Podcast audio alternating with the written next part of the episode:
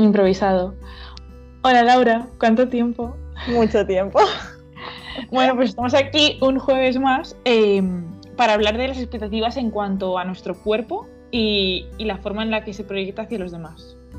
Exacto. Vamos a intentar ser concretas y concisas y no pasarnos del tiempo. Pero buah, tenemos muchas cosas que decir hoy. Viendo el tema va a ser, va a ser complicado. Sí, Y, es y que, las ganas que tenemos de hablar. exacto. Es que no sé, es un tema que nos interesa mucho a las dos, creo, porque nos afecta a las dos. Entonces, es como que nos hemos puesto a pensar un poco lo que íbamos a decir, porque sí, hay un mínimo de planificación antes de empezar muy pequeño. confes- Y No hemos somos tan espontáneos como nos hacemos, eh, como nos proyectamos, ¿no? Bueno, un poco sí, porque no tenemos No ni nada, pero, pero sí que más o menos discutimos antes de empezar lo que queremos decir y nos hemos dado Claro. cuenta de que había muchas cosas que queríamos decir. Así Claro. que, Porque, tía, el otro día hablaba con unas amigas, en plan, porque claro, todo el mundo me está diciendo lo del podcast y no sé qué. Y les decía, no, es que mola un montón porque Laura y yo somos muy diferentes, pero justo en los temas que cogemos para el podcast, como que acabamos pensando más o menos igual. real. Y digo, eso, básicamente. Y es que nos pasa, ¿eh? Nos pasa. Sí, Y mola, Sí, sí. mola un montón. Pues sí. Bueno, pues eso, que vamos a hablar de las expectativas que hay sobre la apariencia física.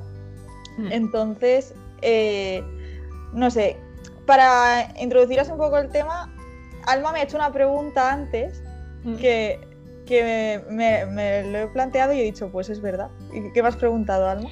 Eh, nada, le he dicho a Laura si conocía, si conocía a alguien que se sintiera perfecta y estupenda. Porque cuando preguntamos a alguien qué cambiarías de tu cuerpo, nadie nos contesta nada. Siempre, pues, la nariz, el culo, eh, yo qué sé. Exacto, cualquier Siempre hay algo que nos gustaría cambiar. Sí, sí, sí. Nadie se siente al 100% bien consigo misma. Y eso es preocupante.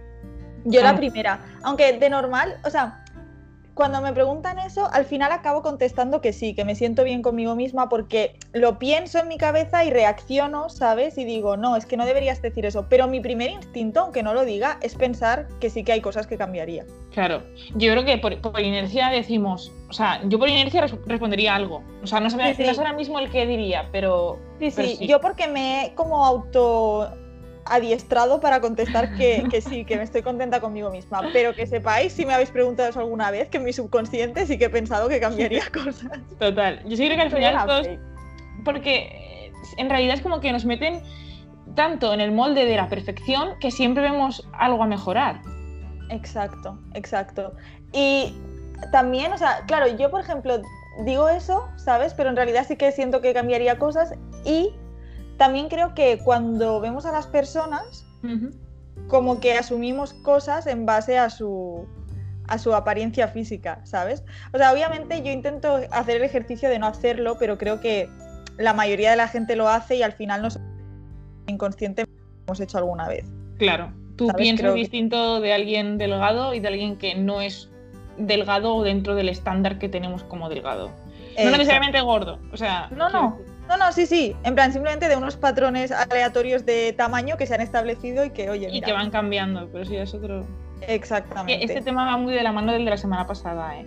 Desde Sí. los moldes y tal. Pero bueno, sí, sí, sí. pero es que queremos romperlos todos. no, pero Todos los moldes. Los no, pero también, sí, y no solo de lo- las personas que están gordas y delgadas, sino tú también ves a una persona que es muy guapa o que Mm, a ti te parece guapa y asumes como que tiene una vida estupenda, ¿sabes? Que es muy feliz, porque es claro, feliz, sí. es súper guapa, entonces tiene que ser feliz, ¿sabes? Como si el ser guapo te, te ayudase a ser feliz. Sí, de hecho, eso nos pasa mucho con los influencers. O sea, las vemos y vemos una vida idílica y asumimos que son hiper felices, o sea, que son perfectas. Y de hecho, ellas a veces hacen un súper esfuerzo en demostrarnos que también tienen problemas de persona normal. Porque al final les proyectamos como que, Buah, esta persona que es perfecta, es guapísima, tiene que tenerlo todo, no puede ser infeliz, lo tiene todo. Y, y no.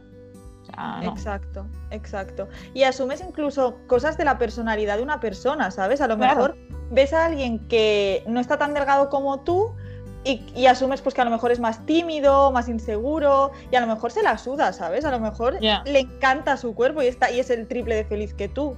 Sí, pero pero lo que decía, sí. lo que decíamos antes, ¿no? Del ejercicio que dices, Buah, esta persona no se cuida. Y realmente no lo sabes, o sea, realmente es que igual, no sé, es, es su genética, igual no lo puede cambiar. Entonces, Exacto. no podemos asumir que realmente no está haciendo nada para no sé, ese prejuicio lo, lo tenemos todos, a mí también me pasa. Cuando llego a un sitio sí. y conozco a alguien también a veces como Sí, empiezo a hacer lucuraciones que imagino que también hablan sobre mí, pero vaya que... No sé, Sí, creo que ahí es un poco como que lo hacemos inconscientemente, pero también eso no es excusa y todos deberíamos como autoenseñarnos a no hacerlo, ¿sabes? Deberíamos desaprender a hacer eso. Hay que aprender un montón de cosas. en. Exactamente. En realidad, Entre, entre todas ellas, eso. Pero sí. es que al final... Y- Sí, es como si todas las redes sociales y las revistas y bueno, la publicidad en general nos obligaran a meternos en unos moldes de perfección absoluta y al final como que, claro, nunca vamos a estar perfectas, Laura, porque siempre estamos comparándonos con eso que es como el lo imposible y es como una lucha continua contra tu cuerpo para llegar a esa perfección. Exacto. Sí, sí, Y- totalmente. Y, y de lo, respecto a lo que decías antes de que incluso las influencers intentan hacer ver como que su vida no es perfecta, pero aún así sí que lo, nos fijamos en eso y lo tomamos Mm. un poco como modelo, ¿sabes? Sí. Pues sí, sí, lo tomamos como referencia total. Y antes cuando estábamos comentando de lo que íbamos a hablar en el podcast, Alma ha dicho algo que tiene toda la razón, que es que como lo vemos en personas que aunque sean influencers, son como personas normales que simplemente están poniendo cosas en su cuenta, en su red social, por muchos followers que tengan, ¿sabes? Que no es como Mm. una revista, una peli o algo. una Te da la una de que modelo. es una persona normal como tú. Mm. Entonces ves esa realidad alterada que se te está presentando como si fuera lo normal. Y cuando tú no puedes cumplir con esa realidad, porque es que no es la realidad, pues te, te crea a ti el complejo y la sensación de que, de que tú no eres lo bastante buena, ¿sabes? Claro. Y al final yo creo que ese complejo y esa inseguridad la trasladamos al resto de nuestra vida. Porque es como que nuestra imagen física y sobre todo, yo creo que no tanto nuestra imagen física, sino cómo nos perciben los demás. Porque yo creo que también el tema está en que cuando nos miramos, también miramos desde la prisma del otro. En plan, ¿qué pensarán? ¿Qué pensarán Totalmente. mis followers? ¿Qué pensarán mis amigos? ¿Qué pensará mi pareja? O mi futura sí. pareja de... futura pareja. Señores, Sí, mi pareja imaginaria. de mi futuro marido. ¿Qué, qué pensará, qué pensará de, de, de mí? O sea, al final es como que ya no es tanto qué pienso yo de mi cuerpo, sino cómo se proyecta mi cuerpo eh, en la sociedad. Y esto es tremendo. Es, es horrible. Y en Es realidad creo que, de hecho, es que creo que si todo el mundo se parase, se parase a sentar, o sea, se parase a sentar, se sentase a pensar, madre mía, Ay, Laura. me lo he dicho en todo el medio que no se puede ni cortar ni editar ni nada. Bueno, no pasa nada, chicos. Si quieres te lo corto, va. No, no, no te preocupes. No pasa nada. Bueno, que si te sientas a pensarlo, el 95% de pensamientos que dedicas a tu aspecto están centrados en lo que otros piensan de ti en vez de en lo que tú piensas de ti. Justo. Porque yo nunca, cada vez que he tenido un complejo sobre mi cuerpo, no es porque a mí me, me importe esa parte de mi cuerpo, es porque creo que otras personas van a juzgar esa parte de mi cuerpo. Justo. Es que es muy fuerte. Sí, sí. Entonces, no sé, es que al final es como. Yo, por ejemplo, en mi caso, me siento como en una presión constante de no poder coger ni un kilo más. Es en plan de, buah, se va a notar. O sea, la gente lo va a notar. O sea, voy a subir una foto y se va a ver. Incluso a Sí, veces sí. cuando tengo varias fotos, eh, inconscientemente digo, guau, voy a fijarme en cuál parece que estoy más delgada. ¿qué, qué mierdas? O sea, no en cuál estoy más guapa, en cuál No, estoy más delgada. Es que Sí, sí, es que te entiendo perfectamente porque es que yo hago lo mismo, Alma. O sea, sí, O sí, sea, te entiendo. es que no puede ser. O sea, Sí, sí, porque es, es que una presión. Sí, sí, es una presión. Y además es que eso luego también, tú cuando vas a elegir una foto, eliges en la que estás más delgada, que yo también lo hago, ¿sabes? Pero es Mm. que eso luego crea una cadena, porque es como tú pones la foto en la que estás más delgada y entonces las personas que vean esa foto dirán, buah, eh, esta tía ha puesto una foto y sale súper delgada, como otras que ya he visto, ¿sabes? Y entonces dirán, Como las yo de también influencers, por ejemplo. como las de las influencers, por ejemplo. Y es como, "Buah, yo también debería poner una foto en la que esté delgada porque es lo que queda bien, ¿sabes? Es lo que tiene likes, es lo que, lo que se debe enseñar al mundo. Entonces esa persona también va a poner la foto en la que salga más delgada y esa foto la van a ver otras no sé cuántas personas. Y así se va creando como el falso concepto de que las fotos que le interesan al mundo son en las que sales, son las, que salen tías que están delgadas y es como mm, no, ¿sabes? O sea, se va quedando esa cadena, se va creando esa cadena porque es lo que ves y es lo que tú haces, lo copias, entonces otras personas ven lo mismo y hacen lo mismo. Es como al final es una bola, o sea, es una bola de de, de, todo el rato intentar aspirar a algo que es muy difícil de conseguir y sobre todo que conseguirlo te puede llegar a costar la salud. Porque, o sea, cuando preparábamos el podcast, tía, te estaba pensando en plan de, joder, qué tema más serio me da miedo. Sí, sí. ¿Sabes? En el sentido de, jolín, este tema no es, no es moco de pavo, en plan de, hay gente que realmente lo lleva a tal extremo que desarrolla una enfermedad y, jolín, que está la salud en juego. Y digo, a ver qué decimos y cómo lo decimos. Sí, sí, totalmente. Vamos a, o sea... vamos a desmentir los moldes, o sea, vamos contra los moldes, vamos Sí, contra sí. la de la delgadez extrema. Exacto. Pero, uf, Pero no nos da respeto el tema este. que- Claro, nos, nos da normal. muchísimo respeto. Y Sí. Pero también creo que, que hay que hablarlo igualmente porque No, es importante. O sea, yo creo que es súper importante que lo hablemos y normalicemos. Porque al final es como que normalizando todo esto, es como que la gente puede llegar a decir, jolín, vale, no soy la única que lo piensa. Al final el podcast es un poco eso, ¿no? Decir, es que no soy la única que lo piensa, es que esto Exacto. pasa. Es lo sí, es un poco el objetivo de todo esto. Así que Totalmente. sí. Sí, sí. Y es eso que al final hay que mirar esto desde un enfoque en el que no es algo en lo que digas, mira, ahora se lleva el pelo rubio, me lo voy a teñir, ¿sabes? Y si te lo tiñes, pues mira, si no te lo tiñes, pues no encajas tanto. Es que es algo que te afecta literal a tu salud, o sea, a tu vida, ¿sabes? Es, que te- es que tu vida a veces está en juego, porque si Claro. esto te, te provoca una enfermedad, ¿sabes? Estás poniendo en peligro tu vida, es que es muy... Es muy fuerte. muy Y fuerte. sin, y sin llegar al tema de la enfermedad, también en el día a día, si tú realmente estás muy obsesionado con esa imagen, te puede mermar en tus relaciones sociales, tus relaciones afectivas, Totalmente. en tu trabajo, tía. O sea, Sí, sí, en todo, en todo. Y también quería, queremos hacer como un poco también la, la distinción entre apariencia física e imagen corporal. Porque, o sea, a ver, o sea, la apariencia física es como lo que los demás ven. Cómo, cómo se ve tu cuerpo, si ven una foto, eso es cómo se ve tu cuerpo. Pues si eres rubia, si eres más alta, si eres más baja, si tienes las piernas más cortas, eso es tu apariencia física. Y luego tu imagen corporal es como la visión que tú tienes en tu, dentro de tu cabeza de, de cómo se ve tu cuerpo. Que no Mm. siempre va a la par con tu apariencia física, porque claro, porque la mente al final nos la juega. porque distorsiona, ¿sabes? O sea, es. es, es que es, es inevitable. Y claro, es muy delicado la imagen corporal que tú tienes de ti mismo porque es lo que dice que eso al final te afecta pues en tu estado de ánimo, en tu trabajo, en tu productividad, en todo, ¿sabes? En todo. En, en tus, ins- en tus inseguridades a largo plazo también. O sea, creo que te puede hacer mucha mella. Sí, sí, Y te totalmente. puede mermar de una forma que. Y sin llegar a desarrollar ningún tipo de enfermedad, que eso ya es otro tema de, de salud. Pero sin llegar a eso, te puede afectar de tal manera que. Que no sé, que me, me, me preocupa y como que ahora lo veo desde un poco con más distancia y digo, vale, pero cuando estás en esa edad, tía, de yo qué sé, los 15 años, 16 o incluso menos, em, Sí. tu cabeza pues te, te lo crees, ¿no? O sea, lo distorsionas y te lo crees y vas con ello. Y, y no sé, Totalmente. me parece súper súper peligroso. Sí, sí.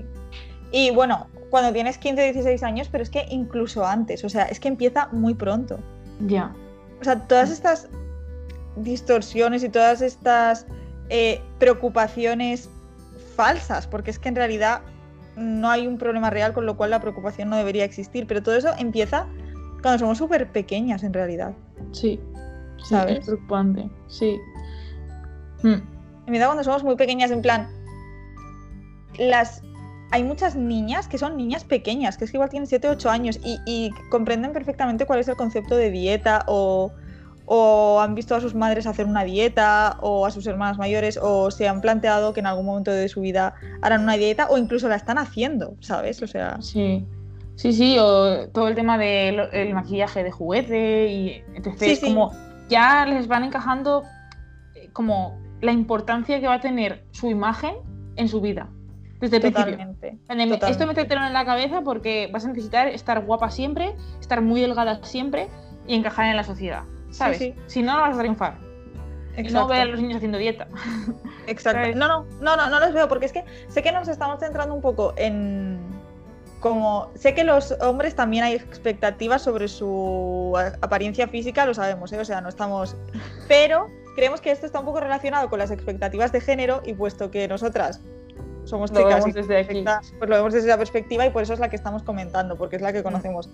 Pero es que yo creo que eh, las expectativas de la apariencia física están totalmente relacionadas con las expectativas de género, ¿sabes? O sea, mm. creo que existe una presión sobre cómo se tiene que ver tu cuerpo para las chicas que empieza muy, muy, muy pronto, porque mm. se nos empieza a objetizar y a sexualizar muy, muy, muy pronto. Eso es, eso es, lo he dicho tú antes. Totalmente, y lo vamos perpetuando a lo largo de los años. Porque si te das cuenta, luego ya nosotras, esto además lo, leí en un libro de Carmen, de Carmen Chaparro que me encanta, que te tengo que pasar luego escrito. Y es que realmente cuando nos felicitamos entre nosotras mismas, tanto en la adolescencia como ya en la edad adulta, siempre son cumplidos que giran alrededor de nuestro estado físico. Qué guapa estás, estás más delgada. Y a mí esto me pasa con mis amigas. O sea, si pasa el verano y nos hemos visto y volvemos al trabajo o lo que sea, o a Madrid o lo que sea, siempre es un, ay tía, pues estás muy guapa, ay tía, pues estás muy delgada, no sé qué, y se me ande. Total. Joder, tía, ¿y por qué no necesitas de que me cambie de curro y de que eh, estoy ganando mucha más pasta y tengo un puesto de responsabilidad? Eso no. O de que he aprendido a tocar el clarinete, es que, no sé, claro. cualquier cosa, ¿sabes? yo qué sé, o que, o que me ves más contenta, o yo qué sé, es que hay tantas cosas en nuestra vida que no son la imagen física, puramente física, que incluso la parte emocional yo creo que es más importante, ¿no? Yo creo que hoy en día, más por la época en la que estamos pasando de, de la pandemia, de la semiclausura esta que vamos a vivir en breves, creo que es muy importante decir, joder, tía, qué bien te veo emocionalmente. O sea, yo prefiero que ahora me digan, joder, Alma, qué feliz, qué tranquila, qué serena te veo, antes que me digan, joder, Alma, qué delgada y qué guapa te veo. ¿Sabes? Totalmente. O sea, no sé, intentemos como animarnos en otros aspectos de nuestra vida que no solo son la parte física, intentemos animarnos en el trabajo, intentemos animarnos en las relaciones sociales, no sé, y, dejamos, de un dejamos de lado ese, ese culto al cuerpo, ¿no? Culto a la imagen, culto al cuerpo, que al final nos aleja de lo verdaderamente importante. O sea, que es el culto a esto. Es que es demasiado, porque además llega un punto en el que se nos condiciona desde, el, desde que nacemos, o sea, y es como que se nos condiciona tanto que se acaba convirtiendo como en un punto clave de nuestra identidad. O sea, hmm. es hmm. que cuando estábamos eh, buscando un poco de información sobre este tema para ver, nos hemos dado cuenta de que hay como un porcentaje altísimo de mujeres, pero altísimo es muy alto, o sea, casi el 90%. 90 y pico, sí. Sí, sí, que consideran su apariencia física como un elemento clave de su identidad. En plan, incluso por delante de su trabajo o sus relaciones interpersonales o sus habilidades o hobbies. O sea, es muy fuerte. Es como que se convierte en un objetivo vital, ¿sabes? Es un objetivo vital ser perfecta. ¿Y qué define esa perfección? Pues la define todo lo que hemos dicho. O sea, los roles de las redes sociales y su influencia, los roles eh, desde el principio de género de cuando eres muy pequeña. Eh, y se va alimentando por ese afán de, ser perfecta, de estar muy delgada y de encajar. Es como. Es una locura, si lo piensas. Y, en ese momento, em, además, nos estamos peleando continuamente contra nuestro cuerpo, porque cuando es en plan de quiero adelgazar y no, y no adelgazo, pues me enfado conmigo misma y, y ostras, y mira, y este atracón que me he pegado, voy a voy a engordar y joder, llevo dos días sin entrenar, seguro que se me nota, el bikini, buah, este pantalón que el año pasado me estaba tal, ya me está más pequeño. Es como una bola constante de sensaciones que, que, que sí, mentalmente, es emocionalmente es peligroso. Es muchísimo, sí, sí. Literal que este verano o sea, obviamente durante la cuarentena, pues he ganado como unos kilos, pero creo que. Me encanta, Laura. Laura, es el guion. momento, momento, momento íntimo, momento confesiones, pero es como que este, durante la cuarentena, obviamente, pues he ganado, tampoco es que haya ganado 5 kilos, pero un poco, ¿sabes? Y me he tirado todo el verano, todo el verano es todo el verano, vale, que solo me he bañado en la piscina de mi casa del pueblo y muy poco, porque no me gusta el agua y no podía salir tampoco. Pero me he tirado todo el verano poniéndome el único bikini que tengo que es como de talle alto, ¿sabes? Ya, para esconder. Como para tapar un poco. Y ahora lo pienso y digo... Es absurdo. ¿Qué más da? ¿Qué más da?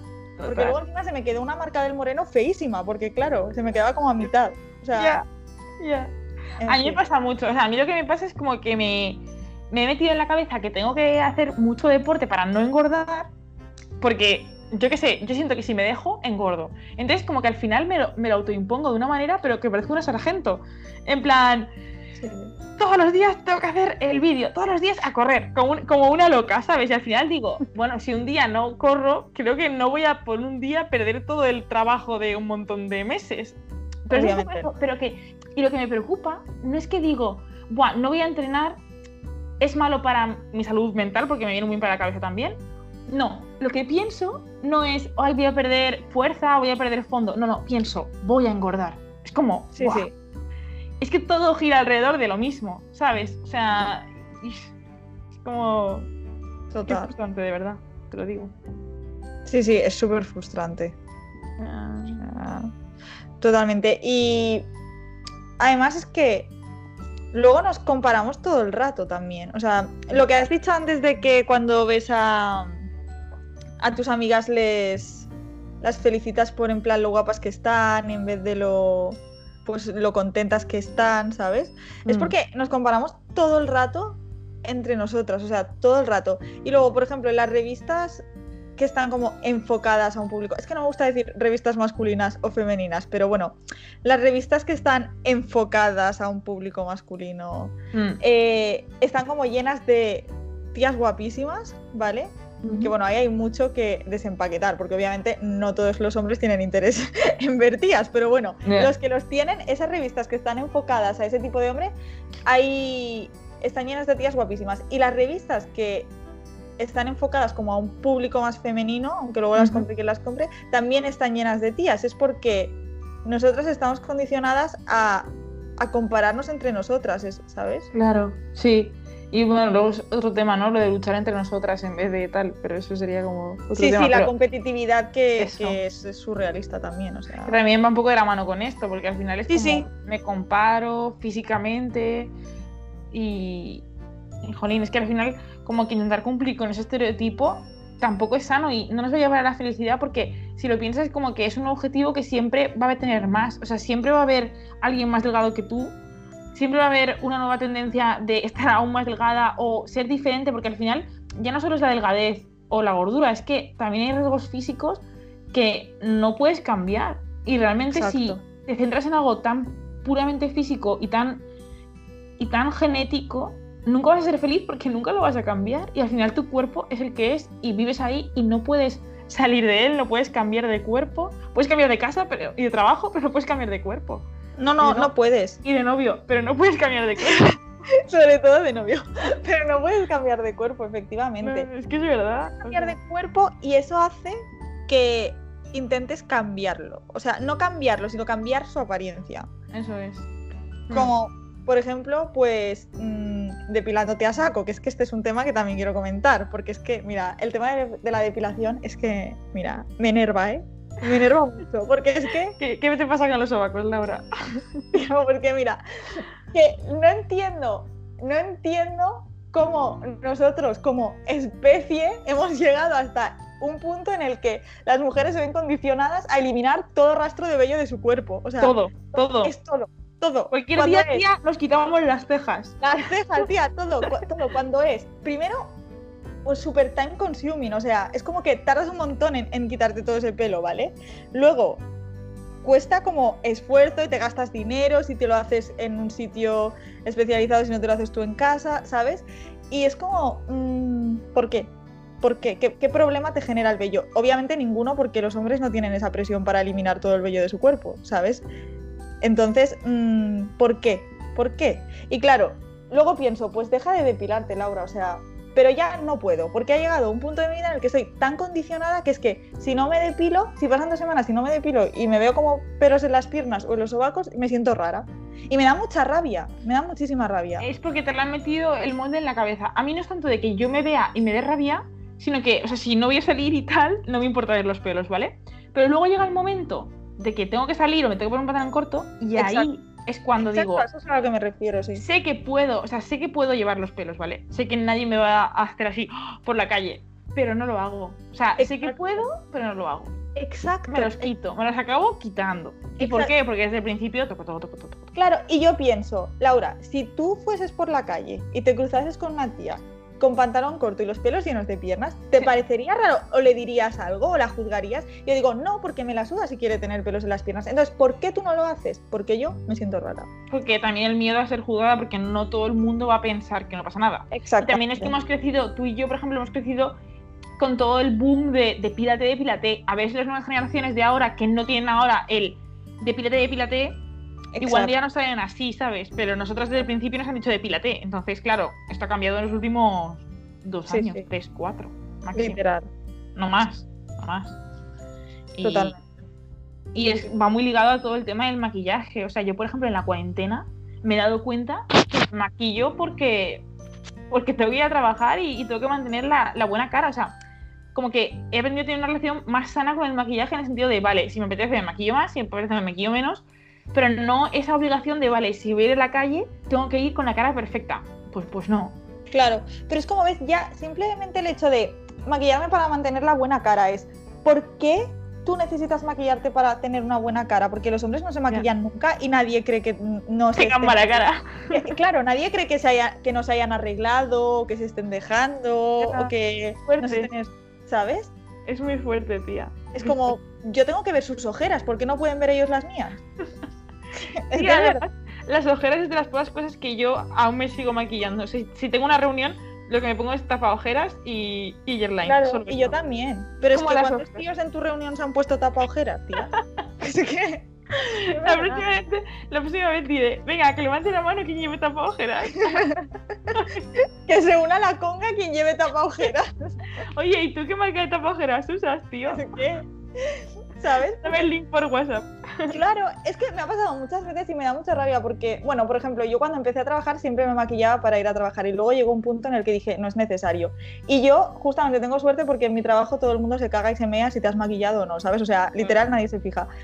Pero ya no solo ahí, o sea, es como en tu día a día, si a lo mejor voy a una comida, ¿sabes? Con más gente y me, me pongo, me visto, me peino y voy a salir y a lo mejor me preguntan, oye, ¿no te vas a maquillar si vas a un restaurante o algo? Y es como, eh, no, y es como, ¿no te vas a maquillar? Que vamos a un restaurante eh, caro, no sé qué. Y es como, vale, pero es que no veo a mi padre maquillándose, ¿me entiendes? O sea, Mi padre también va al restaurante caro. mi padre va a comer en la misma mesa que yo. Ya, tía, es que es muy fuerte. Yo me dado cuenta del tiempo que perdía por la mañana maquillándome. O sea, igual eran 15 minutos. Fácil. Y yo no concibía ir, a, o sea, ir, a, ir al cliente sin, sin estar maquillada, ¿eh? ya, O sea, ya, no lo concibo. En plan de, ¿qué van a pensar? O sea, ¿qué van a pensar mis compañeros? Eh, eh, todo el mundo. Y se me de... Pero es que mis compañeros te coman sin maquillar todos los días y nadie Sí. nada raro. Sí, y quiero clarificar que la que dice esto de no te vas a maquillar soy yo a mí misma, ¿eh? es que no sé si ha quedado claro. en plan, No, no, pero pensábamos que era Pepito Grillo, que aparecía y te decía... "No te tengo tomas el historias". angelito y el demonio que tengo en el hombro. Sí, sí, así. Yo me lo, ima- yo, vamos, yo me lo he imaginado así. No sé. Es que es una locura. Es como que eh, es una lucha constante por llegar a una perfección que al final nos afecta tanto en nuestra vida, que es lo que decimos, que si el maquillaje, que si la depilación, que si las fotos de Instagram las voy a retocar, alárgame las piernas, pon el móvil así, que si salgo... Es Y que de todas formas es que nos va de que madre. Nunca va a ser suficiente, ¿me entiendes? O sea, porque es que esa perfección que intentamos alcanzar, uno, no existe y dos, no es necesaria tampoco. Y va cambiando, tía. Entonces, hoy. O sea, tú piensas que hace unos años se llevaban unas cosas y ahora se llevan otras. Tía, hace años se llevaban las tres grandes y ahora se llevan las tres pequeñas. Sí, sí. O sea, Que también-. Además es cíclico, porque Claro. antes de. Ahora se llevan las pequeñas, antes las grandes, pero es que antes de esas grandes también se llevaban las pequeñas, ¿sabes? claro. O sea, ¿Y qué haces ahora si las tienes grandes? Te las quitas. Es que pues hay gente que No. lo hace. ya, para estar como en el canon, o cuando se llevaba lo de los dientes separados, ¿te acuerdas? Que yo los Uf. tenía así de nacimiento. Y me puse brackets y luego se llevaban eh, Separar.